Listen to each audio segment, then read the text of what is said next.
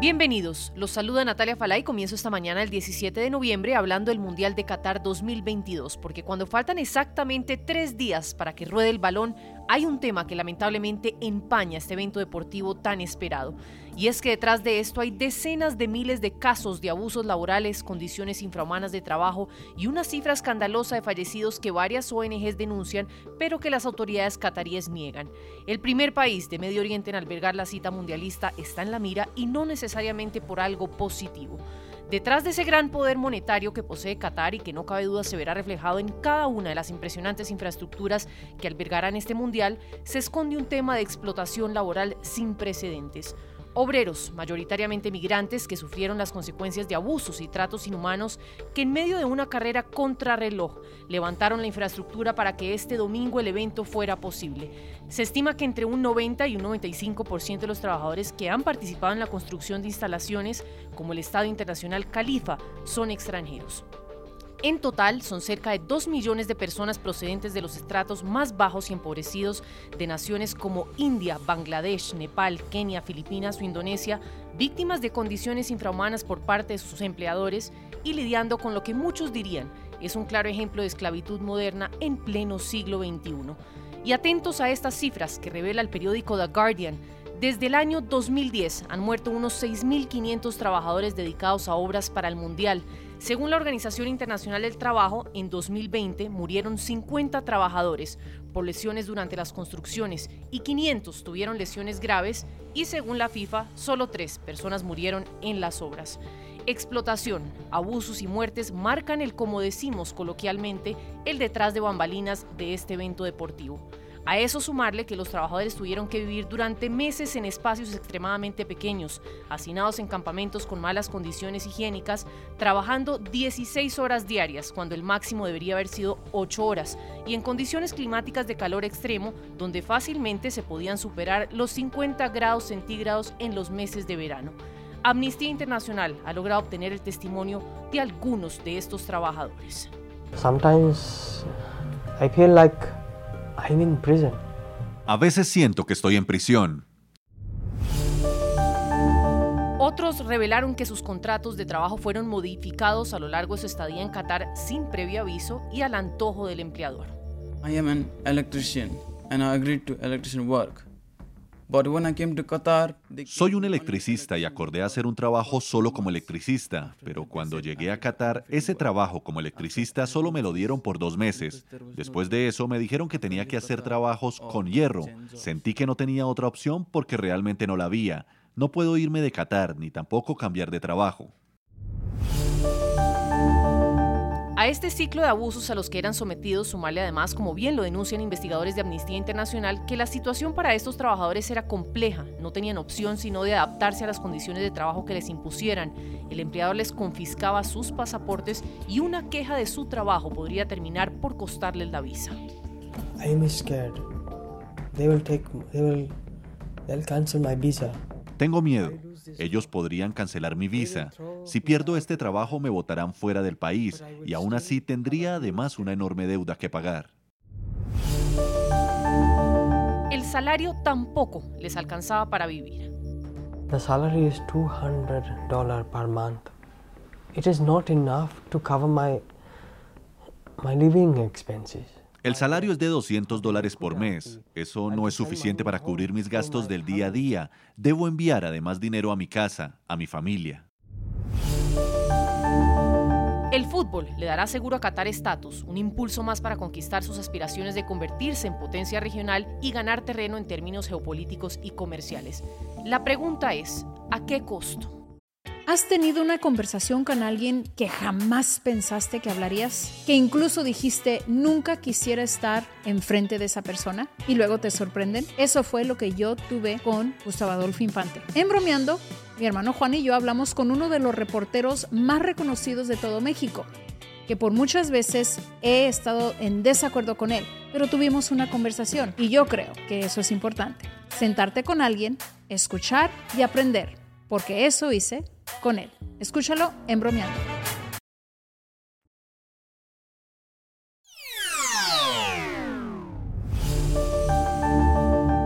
Avanzamos con la agenda en Colombia donde los recién 100 días cumplidos del gobierno Petro siguen dando de qué hablar. Hacen eco esas voces que desde la oposición continúan esta semana ofreciendo un balance de su gestión y ven con preocupación el rumbo hacia el que se dirige el país.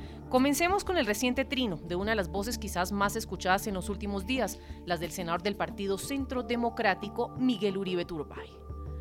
Un gobierno sin rumbo, mi columna sobre los primeros 100 días de Petro en el tiempo. Petro se preparó para ser elegido, nunca para gobernar. La conformación tardía del gabinete, los mensajes contradictorios y contraproducentes frente al sector minero energético, el sesgo ideológico de sus ministros, su apoyo a las dictaduras de Nicaragua y Venezuela y el afán de financiar su proyecto político con la tributaria desataron un clima de desconfianza e incertidumbre en el país.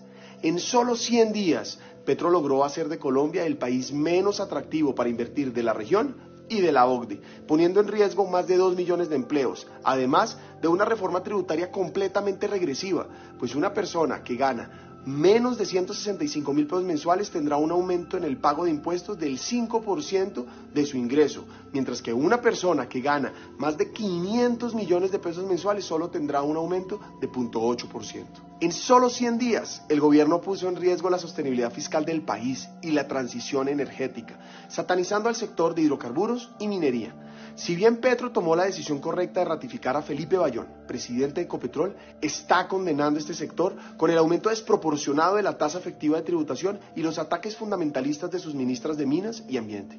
Por cierto, Colombia es el único país de la OCDE y el segundo en el mundo, después de Zambia, que no permite la deducibilidad de regalías. En solo 100 días, los colombianos nos hemos empobrecido 14% por cuenta de la devaluación, sin contar el 9% adicional desde que Petro ganó hasta su posesión. El aumento del dólar contribuye a la inflación histórica que estamos viviendo. Dos de cada diez productos de la canasta básica familiar son importados, así como los insumos, por ejemplo, para la producción de alimentos. En otras palabras, se pagan en dólares. Los precios de los alimentos seguirán subiendo. En solo 100 días, Petro también pupitrió el proyecto de la paz total en el Congreso, lo que abre una agenda de impunidad que profundizará la violencia y premiará nuevamente a los bandidos. Es indignante ver cómo se ofrecen beneficios a quienes incumplen la ley y no oportunidades a los colombianos que viven dentro de la legalidad. Y aunque tuvo la intención de indultar a los criminales de la primera línea, logramos tumbar este mico, estos artículos que lo permitían. Mientras tanto, Juan Papier, de Human Rights Watch, confirmó que en los primeros tres meses de Gustavo Petro se han registrado más de 35 homicidios de líderes sociales y según Indepaz e Ideas para la Paz, más de 45 han sido asesinados. En solo 100 días, Petro desmanteló las fuerzas militares y de policía, sacando a decenas de generales y coroneles. Mientras empodera a los criminales, criminaliza a la policía y militares. Las vías de hecho, los bloqueos y el vandalismo los están protegiendo, pero se abandona el derecho al trabajo, la seguridad y la vida. Hace unos días le recordé al presidente Petro que su proyecto ganó por una pequeña mayoría, lo que obliga a concertar sus iniciativas para no desconocer la otra mitad del país que no confía en su propuesta. Le insistí que con el pretexto de cambiar lo que no funciona, no puede destruir lo que sí sirve. Su silencio fue muy diciente. Durante estos 100 días, el presidente ha aparentado ser conciliador, pero siempre impone su posición. Pero en solo 100 días, la oposición también se está consolidando. Si bien somos la minoría en el Congreso, representamos a quienes no votamos por Petro. Tres marchas multitudinarias en todo el país son solo el inicio de una nueva alternativa para Colombia. Aunque vienen cuatro años muy difíciles para los colombianos, se está fortaleciendo un proyecto para que los demócratas recuperemos el país. Otra de esas voces fuertes y críticas de la oposición, la de la senadora también del Partido Centro Democrático, María Fernanda Cabal. Se cumplen 100 días del experimento socialista en Colombia. Han sido 100 días de improvisación con alto costo para el país. Muestra de lo que digo es que ante las irresponsables declaraciones de Petro y sus ministros, somos 25% más pobres por una fuerte devaluación que no ha parado y una reforma tributaria absurda. La violencia va en aumento en medio del deseo de Petro y su gente por darle impunidad a los criminales del ELN, FARC y 22 bandas más que esperan el perdón total. Y claro, el deseo de darle libertad a los criminales de primera línea, a los que les prometieron indultos sin que por ahora les puedan cumplir. Petro en sus 100 días de ensayo nombró un ministro de defensa que detesta la fuerza pública Una ministra de Salud que quiere destruir un sistema que es de los mejores de la región y del mundo. Una de Minas y Energía que odia al sector de la minería y una de Educación que no se ha estrenado en el cargo. Una de Ambiente que es activista de la Agenda 2030. Y finalmente se quiere amnistiar o indultar o lo que sea con la excusa de la protesta social. Ministros que han conducido al país por un despeñadero.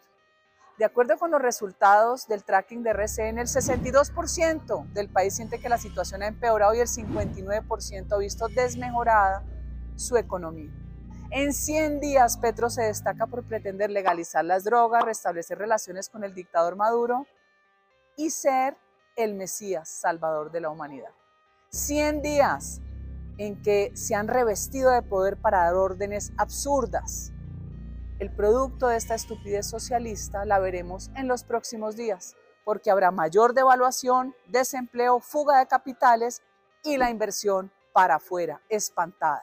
Si Petro cree que todo va bien, que revise los 10 puntos de favorabilidad que perdió. No sabrá manejar este país, nunca lo sabrá, ya veremos a los mismos que lo apoyaron reclamando. El pésimo gobernante de antes, de ahora y de siempre que demostró ser un incapaz. Está repitiendo el mismo desastre. Este país necesita enderezar su rumbo y sepan que no será con indulto a criminales ni persiguiendo al empresario. Vamos de frente contra estos socialistas. Hay que prepararse para darles la primera derrota en las elecciones regionales y luego en la elección presidencial. Ya basta, ya estuvo bueno de socialismo disfrazado de buenas intenciones o de causas justas. Vamos a recuperar a Colombia.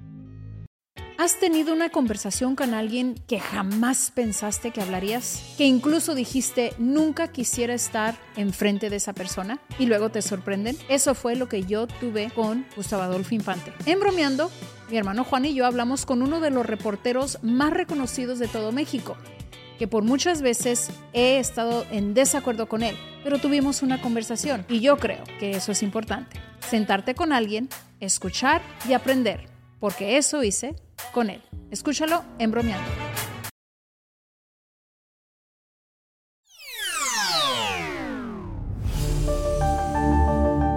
Y cerramos con buenas noticias para migrantes en Estados Unidos y es que todo parece indicar que el título 42 dejará de aplicarse. Recordemos que esta norma migratoria nació con el expresidente Donald Trump y bajo la excusa de pandemia para limitar el paso irregular de migrantes por la frontera.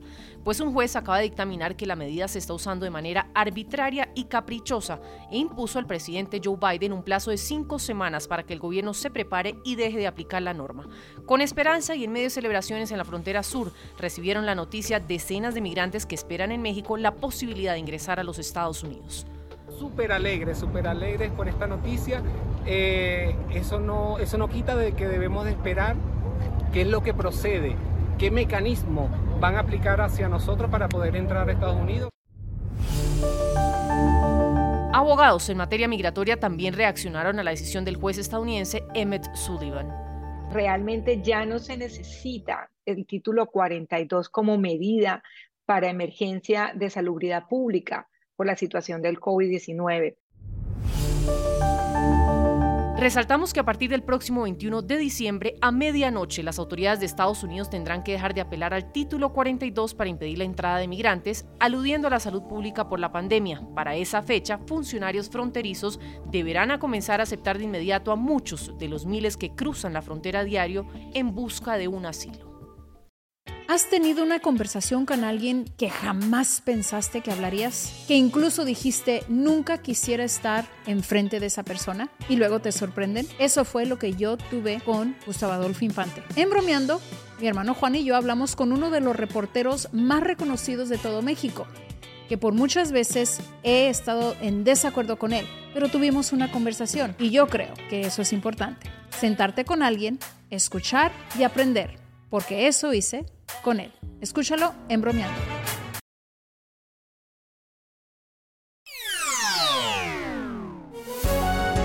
Si le gustó este podcast, puede buscar más de nuestro contenido en www.ntn24.com. Soy Natalia Falá y ha sido como siempre un gusto estar con ustedes.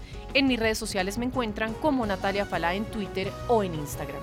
En NTN 24 te informamos y te acompañamos.